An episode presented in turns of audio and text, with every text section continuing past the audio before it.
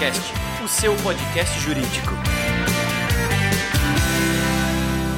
Olá, meus amigos, sejam muito bem-vindos, advogados, advogadas, entusiastas aí da inteligência jurídica. Chegamos a mais um Juriscast. Eu sou o Thiago Facchini e desejo a todos vocês as boas-vindas aí a mais um episódio do Juriscast, o seu podcast jurídico. Antes de começar, é importante lembrar que todos os episódios do Juriscast que já passaram aí de 100 mil ouvidas estão e estarão sempre disponíveis gratuitamente aqui no Spotify, aqui no YouTube, aqui no Deezer, no SoundCloud, na Apple e Google Podcasts, tá? É, então, se você quiser continuar aprendendo com os nossos episódios, com os nossos conteúdos, acessa aí onde você mais gosta, tá? Lembrando que, claro, no YouTube você vai conseguir conhecer os nossos rostinhos. Lá a gente tem a versão em vídeo para que você, além de ouvir, possa conhecer o rostinho de quem vos fala. E, claro, antes de entrar na parte mais importante, que é o nosso convidado e o tema especialista que ele traz, é importante falar também da, de, desse tema que é muito importante também, que é o apoio que a gente tem do curso de Direito da Univille. Um curso aí que está comemorando 25 anos de história e tem o selo OAB Recomenda. Então, para saber mais, acesse univille.br direito. Bom, feita aí a nossa apresentação, nosso início, vamos ao que interessa, vamos à, à, à, parte divertida dessa nossa conversa, e é isso mesmo, uma conversa. Hoje nós vamos falar sobre algo que está bastante em voga, muitos advogados já falam sobre, já comentam, vários já utilizam, já tem cases para mostrar, que hoje nós vamos falar sobre legal design, né, visual law, na prática. Vamos falar com um especialista que vive o tema, que coloca ele em prática, para ele explicar para a gente o que, que é isso, como é que isso pode ajudar a nossa vida, a nossa rotina, tá bom? Quem vai falar com a gente então é o Eric Fontenelle Nibo, ele que é cofundador da Bits Academy, onde ganharam aí o prêmio de, da 100 Startups, participou também do Shark Tank e foi top 3 Startup Awards 2021. Ele também é o autor de livros aí, o livro Legal Design, o livro Poder dos Algoritmos e o livro Direito das Startups. Ele é responsável pela primeira pesquisa sobre legal design no Brasil e foi coordenador e professor no INSPER. E hoje é professor na Sample Escola de Negócios. Ele também é cofundador da AB2L, a Associação Brasileira de Lawtechs e Legaltechs, é pesquisador em projetos de política pública de governos e foi gerente jurídico global na Easy Taxi e head de inovação em escritórios de advocacia. Eric Fontenelle Nibo, seja muito bem-vindo ao Juriscast. Obrigado, Thiago. É um prazer estar aqui com vocês. Viu? Imagina, o prazer é nosso. Eu sou um entusiasta né, da inteligência jurídica. Eu gosto de falar de novidade, gosto de falar de tecnologia, gosto de falar de tudo que movimenta e, e deixa os advogados aí meio é, é, é, pensativos sobre o futuro, as mudanças e como que elas vão influenciá-los. Então esse tema, falar sobre legal design, falar sobre visual law, é algo que fazia tempo que eu queria falar e finalmente achei alguém para para falar que tenha experiência prática na coisa, que tenha conhecimento. E esse teu currículo aí comprovou que conhecimento é, é, é tem de sobra aí na tua, na tua carreira, né? Então, para nossa audiência já Não começar... Não sei se conhecimento, mas estrada aí tem, né? e a ideia é essa mesmo. Acho que a experiência em legal design aqui tem bastante porque a gente faz isso todo dia, né? Acho que é, essa acaba sendo uma diferença, né? Quanto que a gente aplica, né? O conhecimento que a gente tem, ou se a gente só fala sobre isso, aqui a gente acaba fazendo isso todo dia para as maiores empresas, para as pequenas, para as médias. Então, legal. tem bastante caso legal para discutir aí. É isso aí, cada episódio do Juriscast tem um especialista. Então aqui tem um especialista sim, gente. Você que está ouvindo aí, que entrou, que achou aí no seu Spotify o título legal, Hoje a gente vai falar sobre como coloca na prática, não é só sobre, sobre a parte bonitinha, o videozinho no YouTube, não. Vamos falar na prática e, e para a gente chegar na prática, vamos começar, como eu gosto de começar aqui nos episódios do Juriscast, falando sobre contexto, né? Dar um pouquinho de contexto para nossa audiência. Então, para quem ainda não ouviu falar sobre o tema, para quem ainda não aplicou, para quem ainda já ouviu falar, mas não conseguiu se aprofundar no tema, aquele pessoal que pensa que isso aí não vai virar moda, é igual outras coisas é, que não vão pegar. Conta pra gente primeiro, então, o que, que é o legal design e por que, que a gente anda falando sobre isso recentemente? Por que, que isso tá tão em voga? Bacana. Então, é, acho que antes de explicar o conceito de legal design, a gente tem que ir para a raiz do, do termo, né? Então, design. O que, que significa design? É, se a gente for olhar o que, que significa lá fora, né? Não a tradução mal feita para o português aqui, mas lá fora, design é concepção de um produto. E quando a gente fala de pensar na concepção de um produto, eu estou pensando na sua utilidade, na sua finalidade, tá? Então o design vai pensar em como que eu crio esse produto pensando na utilidade e finalidade. Se eu adjetivo esse termo usando legal na frente, significa que eu estou pensando na concepção do produto jurídico, tá? É, e o grande ponto é quando a gente é advogado, qual que é geralmente o nosso produto final? Qual que é o resultado ali? É, e aí a gente acaba indo muito para os documentos. Lógico que legal design não se restringe a documentos, mas é, às vezes acaba, acaba tendo uma confusão também é, de legal design com service design, então design de serviço e algumas outras coisas. Então, aqui dentro da Bits a gente trata o legal design muito do ponto de vista de documentos, como que a gente pensa na finalidade daquele documento que está sendo criado como resultado de toda a atividade jurídica. Porque a atividade jurídica não se resume só ao documento, né? A gente está falando de pesquisa, está falando de negociação, de discussão, etc. Só que o resultado de tudo isso muitas vezes acaba sendo concretizado num documento. Então é onde a gente vai mais aplicar aí as técnicas do legal design. E aí, por que que fica tão famoso agora, né? A gente passou por um período em que é, desde o surgimento do iPhone as pessoas estão procurando muito experiência do usuário. E aí quando eu falo da experiência do usuário, eu falo em toda a experiência que uma pessoa ou alguém tem com um produto, desde a interação com a empresa, com o produto, é, o pós-venda, seja lá o que for. E aí eu preciso pensar: a experiência do usuário de serviços jurídicos é boa? E o usuário de documentos jurídicos é boa? E aí a gente começa a discutir como que num mundo onde eu tenho empresas como Uber, Netflix, não sei o que, que são empresas que pensam muito na experiência do usuário, eu ao mesmo tempo tenho um tipo de documento ou serviços, às vezes, que não correspondem ao mesmo nível de experiência que eu estou tendo com outras empresas como essas que eu mencionei. E aí a gente precisa rever um pouco disso, porque certas coisas se tornam anacrônicas. Então não faz mais sentido, por exemplo, eu pegar um documento que é produzido no computador, imprimir, assinar fisicamente e enviar por motoboy. Da mesma forma, não faz sentido eu é, continuar fazendo os documentos igual se fazia há 500 anos.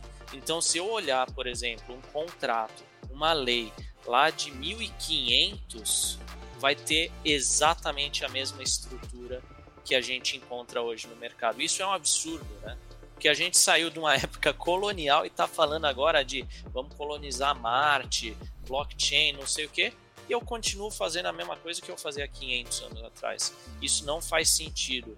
E são esses documentos que muitas vezes vão orientar o mundo dos negócios. Então eu preciso me atualizar. E é por isso que Legal Design agora está sendo muito implementado por tudo que é tipo de organização sensacional. Além do conteúdo que a gente confirmou que veio junto, a didática é maravilhosa. Não tem como não entender, hein? Continuando a nossa conversa, é, este, este título deste nosso episódio, que foi pensado por alguém que não é especialista no tema, então misturou aí algumas palavras que, que, que eu tenho visto, né? Em palestras, em cursos, em pessoas fazendo publicações, mostrando seus cases, né? Eu até participei de um evento justamente super legal com vocês aí da Beats Academy. E no título eu, eu, eu provoquei aqui, coloquei legal design, coloquei visual law também, que são termos que a gente está vendo, mas eu entendo que, que são coisas diferentes, são, são itens que se compartilham, né? Que, se, que tem relação direta, mas que podem fazer parte de um universo muito maior.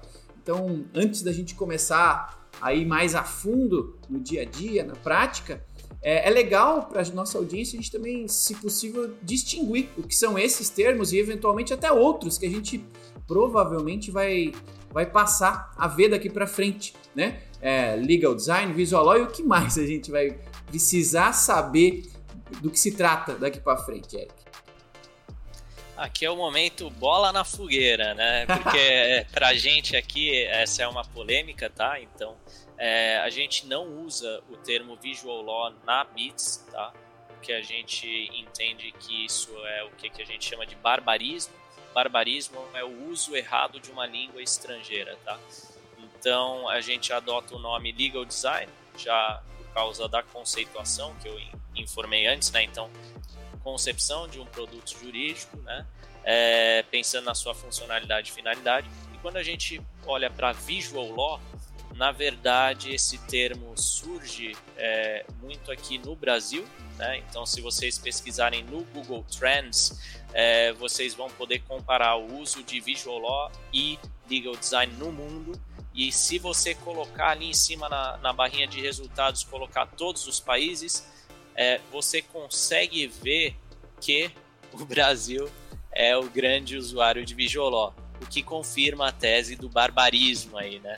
Uso errado da língua inglesa.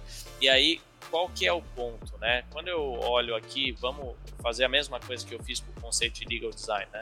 Então, law em inglês é direito, e aí quando eu falo é, de adjetivar a palavra direito, eu estou usando o termo visual, que em inglês é, não tem a conotação que as pessoas estão querendo dar aqui, né? Então eu estou falando de direito visual e isso não tem um sentido muito claro, né? Então gera ambiguidade, gera dicotomia, etc. E é justamente isso que o legal design busca evitar, né?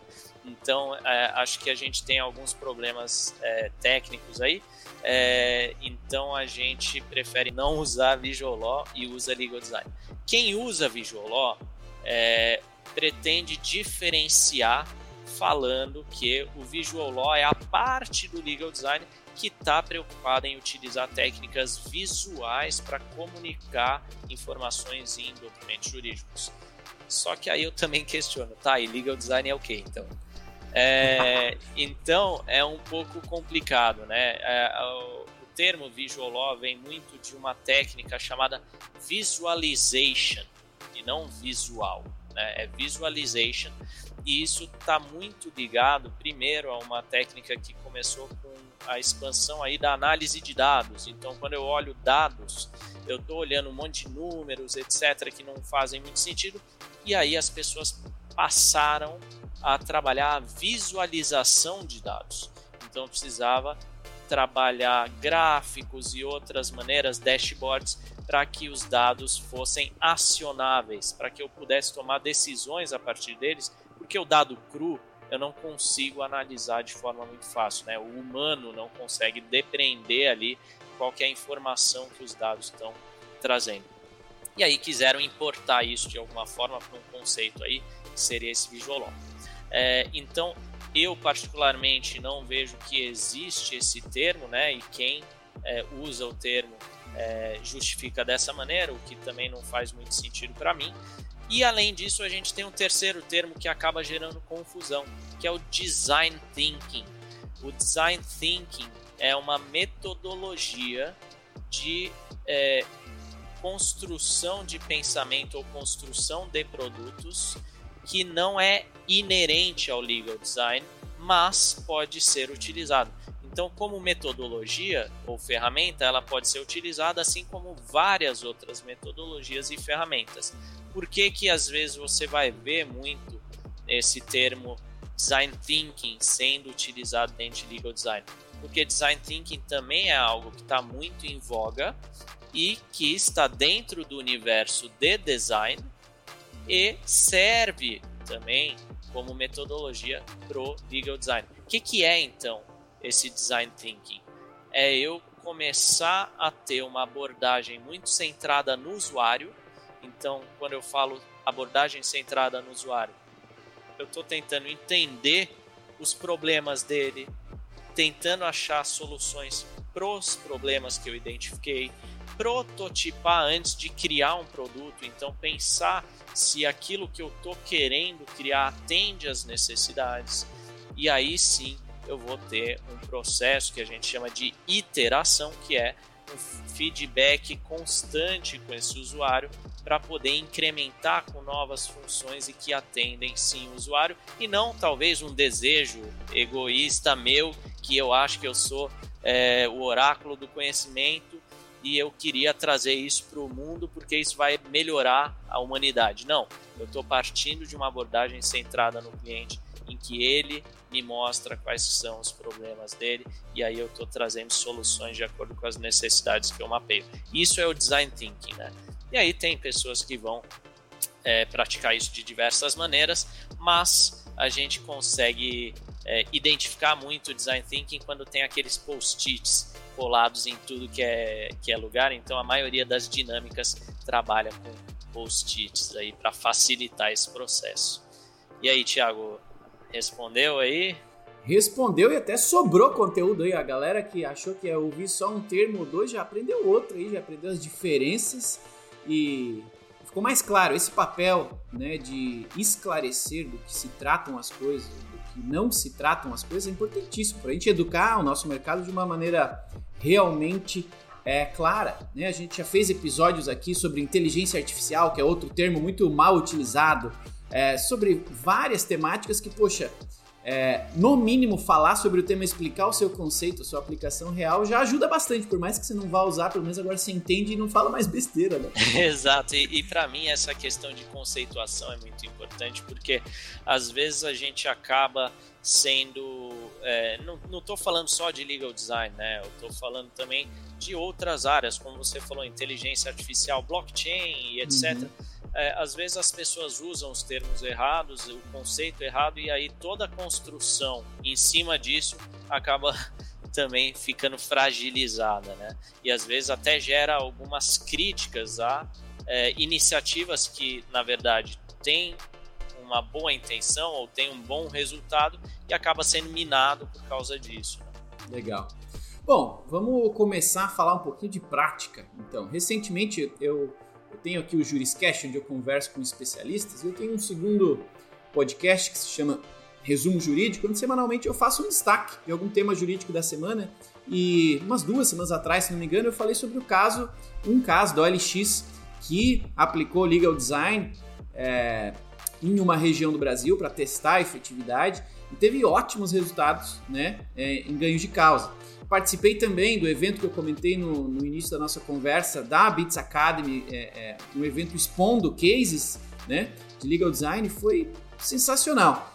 É, considerando que você trabalha com isso todos os dias, o que, que, você tem de exemplos de uso que você pode, lógico, né, considerando que você pode divulgar, talvez não precise citar as marcas, os resultados, né, os números em si, mas você pode trazer de um ou mais exemplos aí para departamentos jurídicos e para escritórios de advocacia de exemplos que foram aplicados na prática para que as pessoas entendam né, a real utilidade, o que, que aconteceu e dois, que resultado que, que, que vocês obtiveram com a aplicação do legal design nesses dois, pelo menos nesses dois exemplos. Você tem algo aí para compartilhar com a gente?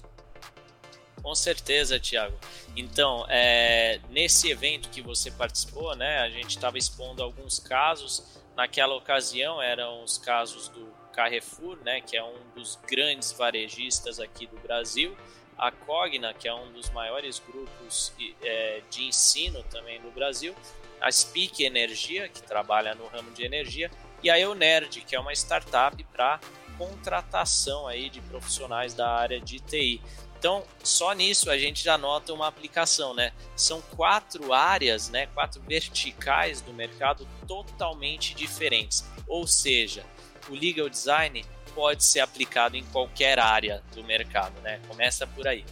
É, então, em termos de cases que a gente teve aqui, a gente tem é, vários, mas eu vou selecionar alguns de diferentes áreas para a gente poder discutir. Um primeiro é, vamos imaginar que é, uma empresa está com um contrato de prestação de serviço ou de compra e venda e esse contrato tem 20, 30, 40 páginas. e eu estou querendo contratar com alguém. Qual que é o efeito de eu entregar um contrato desse tamanho para outra parte que está querendo me contratar? Eu vou acabar impactando os resultados da área comercial. Porque uma pessoa que recebe um documento de 40 páginas, é quase o tamanho de um livro, é, eu não vou é, ler isso de forma tão rápida. E eu vou ter que prestar muita atenção. Então, só para a leitura desse documento vai demorar o quê? Uma semana? Para depois eu fazer observações mais outra e uma terceira para negociar? E isso impacta os resultados comerciais de uma empresa. Então, tem um cliente que veio exatamente com essa situação para a gente. Quando a gente começou a analisar, a gente viu muita redundância no texto, redundância de cláusula também, e a gente suprimiu aquilo que não era importante. Lógico, é, a gente não vai suprimir nada que tem um impacto jurídico ou pode alterar o sentido do texto. Mas muitas vezes a gente coloca expressões como doravante denominado, é, não tem muito sentido, né? É, e são palavras complexas, longas, de difícil é, interpretação e que, quando a gente pega no documento como um todo, podem acabar representando duas, três, quatro páginas de um documento. Então a gente começou a fazer alteração do texto usando um processo que a gente chama de UX Writing. Né? Então a gente vai pensar na experiência do usuário que está lendo aquele documento. E aí a gente começa a mudar um pouco o texto. No final desse processo a gente tinha oito páginas de contrato. E aí a gente conseguiu, lógico, é, num, num esforço aí conjunto com a empresa, é, diminuir o ciclo de vendas deles de 90 dias para 30 dias. Então, isso é uma diminuição considerável quando a gente pensa no fluxo de caixa da empresa, quando a gente pensa o que é um ciclo de vendas, né? É o período que marca o meu contato ali com o potencial cliente até o momento em que ele fecha. Então, se eu demoro 90 dias para fechar, são três meses sem receber dinheiro. Quando eu diminuo isso para 30 dias, quer dizer que, teoricamente, eu consigo fechar um negócio no mesmo mês ou no mês seguinte. Então isso é muito importante. Né? É, tem outro caso que a gente utilizou em um memorial, né? Então tinham duas empresas de tecnologia brigando é, e uma delas estava alegando uma coisa e a outra exatamente o contrário. E estava tudo baseado em questões de fato, né? Situações fáticas. E o juiz não estava entendendo o que era aquilo mesmo depois da perícia técnica e aí a gente precisava mostrar para eles: olha, você está equivocado na sua decisão, você precisa compreender o que, que está acontecendo. E aí a gente basicamente desenhou a situação. Né?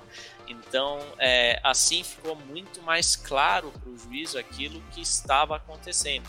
E aí a gente consegue ter melhores resultados do ponto de vista também contencioso. Em uma outra instituição, essa estava até é, ali na nossa, no nosso evento de legal design, a gente estava trabalhando políticas internas. Então, olha que diferente. A gente estava falando de contratos, estava falando agora de é, ações, né? E agora a gente está falando de políticas internas da empresa. O que, que acontece? Um colaborador entra numa empresa, ele é exposto a diversos materiais que teoricamente ele tem que ler para entender as regras internas da empresa. A maioria não lê e no dia a dia não segue os procedimentos que a empresa delimitou. O que, que aconteceu? A gente viu que isso estava acontecendo e que a gente precisava melhorar esse processo dentro dessa empresa. Então, o que, que a gente discutiu foi: vamos criar um jogo. Então, a gente lançou mão de, uma, é, de um recurso chamado gamification, em que eu trago um aspecto lúdico, ou seja, de jogo, a uma situação que teoricamente não tem esse, esse aspecto.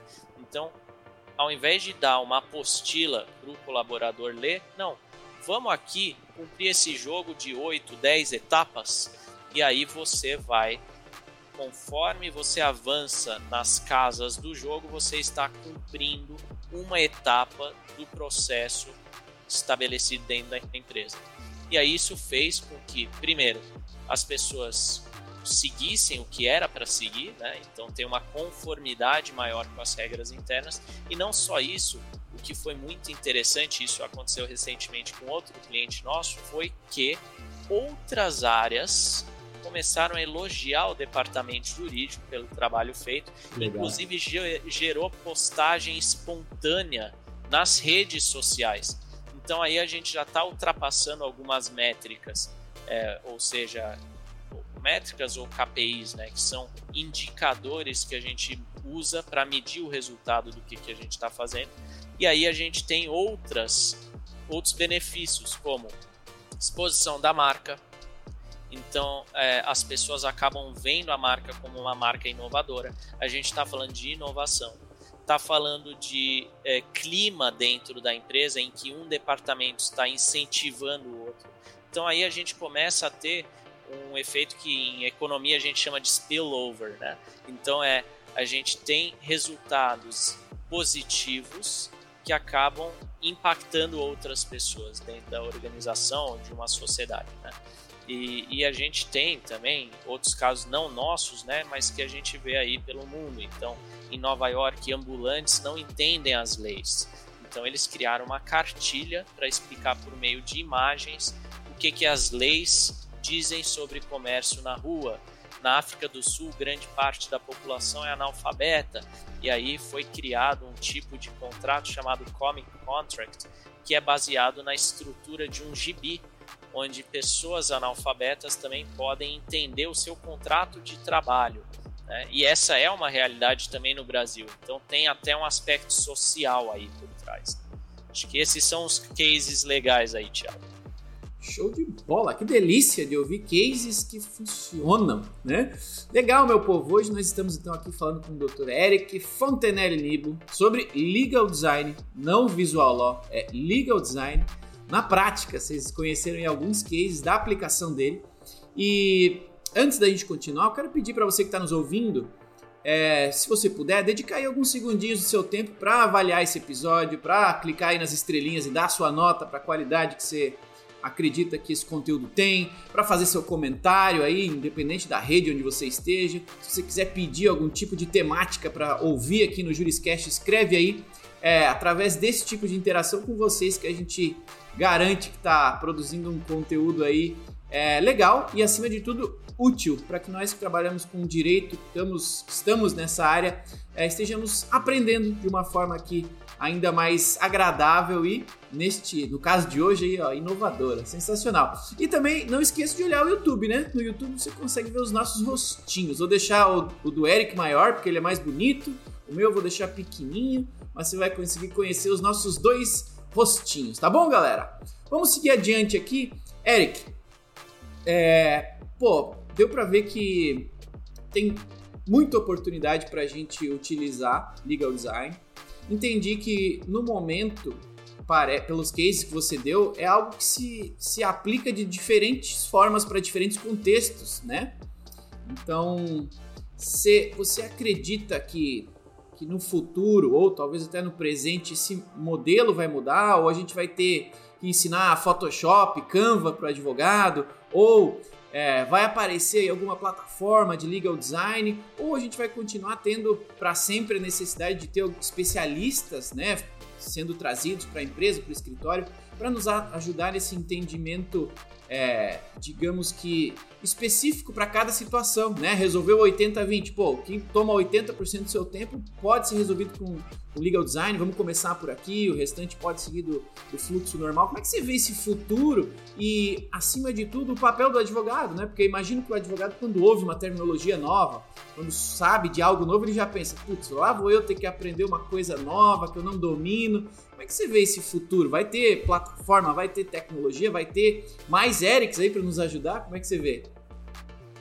Sim, sim. Acredito que, que essa questão que você levantou é muito interessante, porque é, a gente sempre vai ter que inovar, né? Cada vez que a gente tem um salto tecnológico ou de inovação, o resto tem que acompanhar, senão fica para trás, né? Então, acho que legal design é uma dessas questões. E você estava é, mencionando, né? Ah, e como que é? A gente vai ter que aprender isso, vai ter que fazer o contrato, alguém, etc. Eu acho que tem espaço para tudo, né? Vai depender muito da necessidade de cada um, inclusive em relação às plataformas. Ah, eu uso Photoshop, InDesign, uso Canva, PowerPoint, eh, Word, o que que eu uso? Eu acho que você pode usar todos, depende do seu objetivo. Por exemplo, quando a gente pensa em um documento estático é, e que eu não vou ter alteração, geralmente são os termos de adesão, eu consigo sim usar plataformas como Photoshop e InDesign.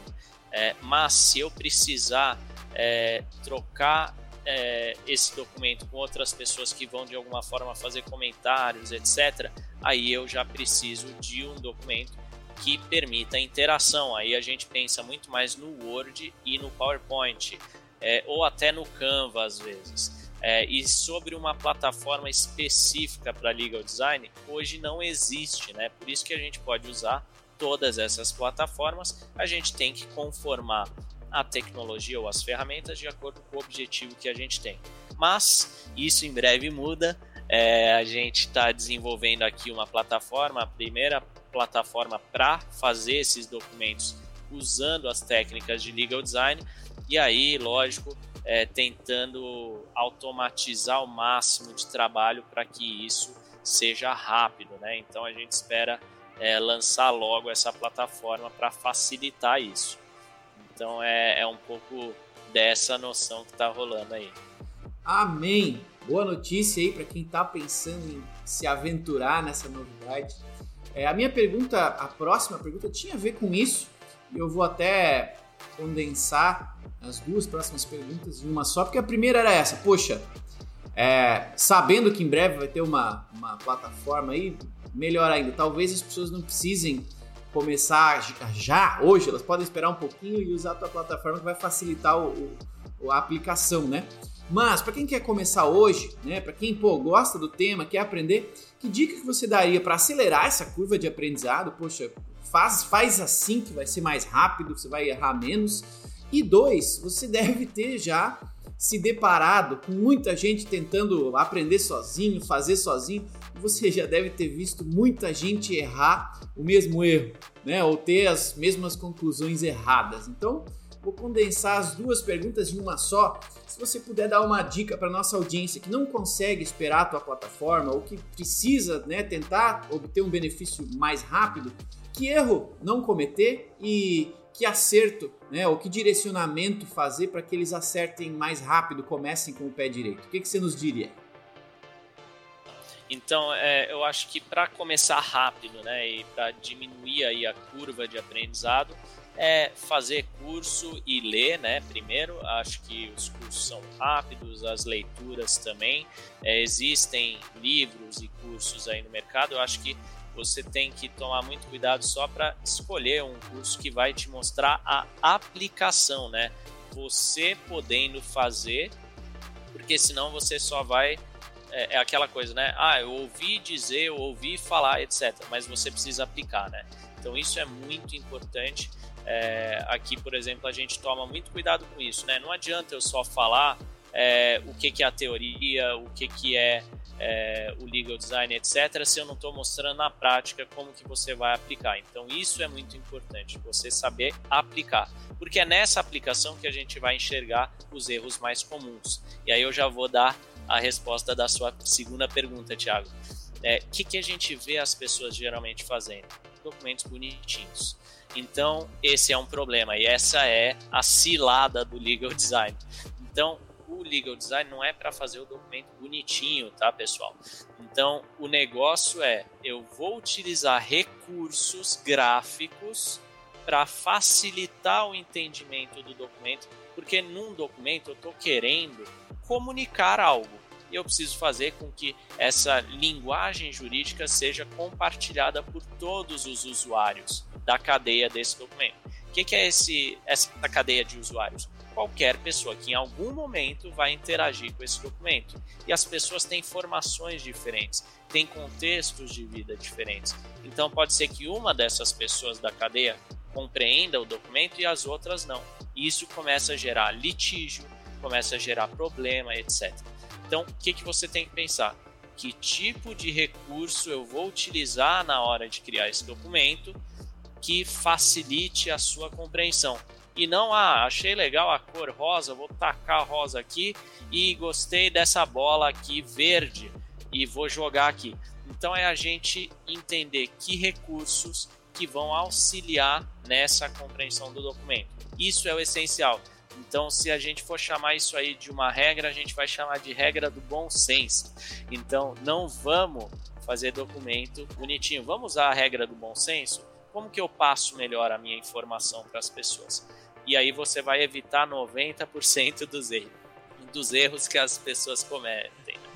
Que legal. Eu até, até tenho um, um, um comentário, um exemplo para dar para as pessoas tentarem não errar também, que, que para evitar que façam o que fazem com, por exemplo, modelos de petições, né? Cara, a gente criou um dia aqui no ProJury, a gente sabe que as pessoas gastam bastante tempo redigindo peças, né? É, modelando peças, porque é importante fazer uma boa peça, uma boa petição, um bom contrato. Então a gente criou um, um, um gerador de documentos para que né, as pessoas consigam criar documentos de uma maneira mais automatizada, consigam preenchê-los com garantia de que não vai ter erro de digitação e tudo mais, para ele parará. E várias vezes eu encontro advogados que falam: ah, não preciso de, de tecnologia, de um software jurídico, de um gerador de documentos. Eu baixo aqui no Google, no Jus Brasil, um, um, kit com 100 petições eu não, não preciso mais me preocupar.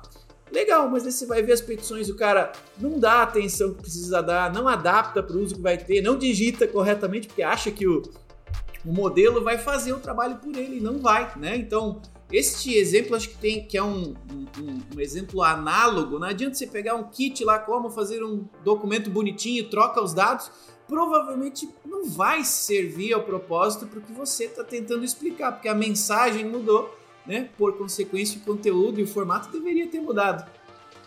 Exatamente isso, Thiago. Então, é, quando você pega esses modelos, você vai ter que refazer, né? Porque não foi criado para a sua situação e, e, é o que você falou: se a mensagem era A, agora é B, eu tenho que repensar. Né?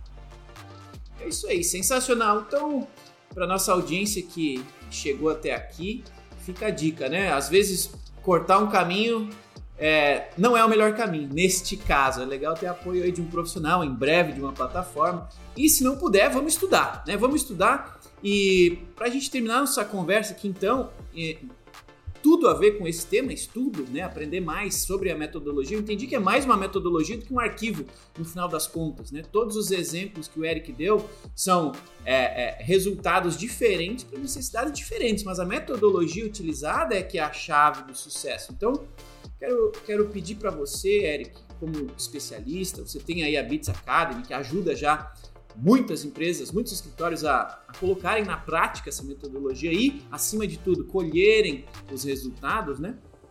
Eu gostaria de abrir aqui o espaço para que você é, é, tente resumir aí ou, ou explicar para as pessoas o que é a Bits Academy, o que, que ela faz, como que você transforma todo esse teu conhecimento que você compartilhou um pouquinho dele aqui com a gente, como é que você transforma isso em apoio para as pessoas que precisam de apoio para melhorar aí as suas rotinas, os resultados, o que produzem nas suas rotinas. Bacana. Então a Bits Academy é uma empresa que faz transformação digital, ou seja, a gente vai auxiliar tanto empresas quanto escritórios ou qualquer tipo de organização. A gente já fez trabalho para governos também. Então a gente vai ajudar qualquer tipo de organização a se alavancar em cima de tecnologia e inovação. Então a gente vai trazer soluções para vocês, né? Para que vocês sejam mais digitais, que estejam de acordo com a era atual, né? E aí como que a gente faz isso? Por meio de treinamentos, né? E aí a gente tem o um treinamento específico de legal design. Por meio de tecnologias, a gente indica as melhores tecnologias para você utilizar para se digitalizar e eventualmente a gente auxilia vocês a criarem inovação dentro de casa também. Então, aí a gente consegue auxiliar em todo o aspecto da transformação digital.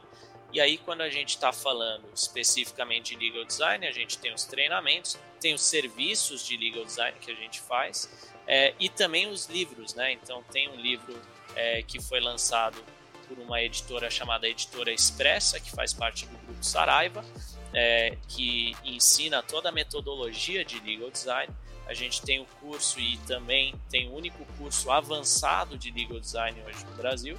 E em breve teremos a plataforma, né, que é a tecnologia. Então, é, convido todo mundo aí a utilizar e nos falar também sobre a impressão da plataforma e, e o que, que acha dessa tendência no direito. Né? Maravilha, meus amigos. Esse é Eric Fontenelle Nibo falando com a gente sobre nada mais, nada menos do que legal design na prática. Eric, um agradecimento do nome da audiência, meu nome, muito obrigado por ter participado aqui com a gente, compartilhado tanto conhecimento com a gente e deixado esse final dessa conversa com um gostinho de quero mais, quero estudar, quero aprender. Aposto que tem muita gente que vai ouvir esse episódio e vai correr lá no site da Bits Academy. Tomara que vocês aprendam muito, gente, consigam colocar na prática e em breve vocês serem os cases que, que a gente vai estar citando por aqui. Muito, muito, muito obrigado por ter disponibilizado aí teu tempo e teu conhecimento para falar com a gente. Obrigado você, Thiago. Foi um prazer falar com vocês aqui. Eu também fico à disposição de todo mundo. Se vocês olharem nas redes sociais, meus contatos são todos abertos. Então tem LinkedIn, Instagram, Eric Fontenelle Nibo.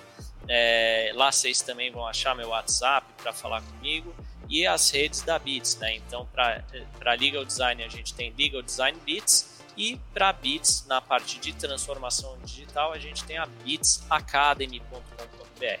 Então fiquem à vontade aí para nos contatar para a gente ajudar vocês da forma que for melhor aí para a necessidade que vocês têm.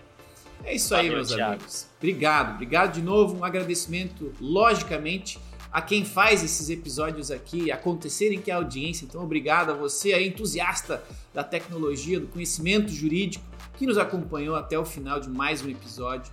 Se possível, se ainda não fez, lembre de dar aquele joinha, né, dar as estrelinhas aí, compartilhar, comentar, né, compartilhe com seus colegas advogados ou que trabalham na área de jurídica que precisam de apoio, compartilhe esse episódio com eles. Quando a gente compartilha conhecimento, a gente multiplica ele e vive mais feliz. O futuro é colaborativo. Vamos nos ajudar. Obrigado então a todos vocês que nos acompanharam até aqui, até o finalzinho deste episódio. Nos vemos, claro, no próximo episódio do Juriscast, o seu podcast jurídico. Até lá e tchau! Você ouviu o Juriscast, produção e oferecimento ProJuris, plataforma de inteligência legal, líder no desenvolvimento de software para departamentos jurídicos e escritórios de advocacia, powered by Softplan. Conheça mais em projuris.com.br.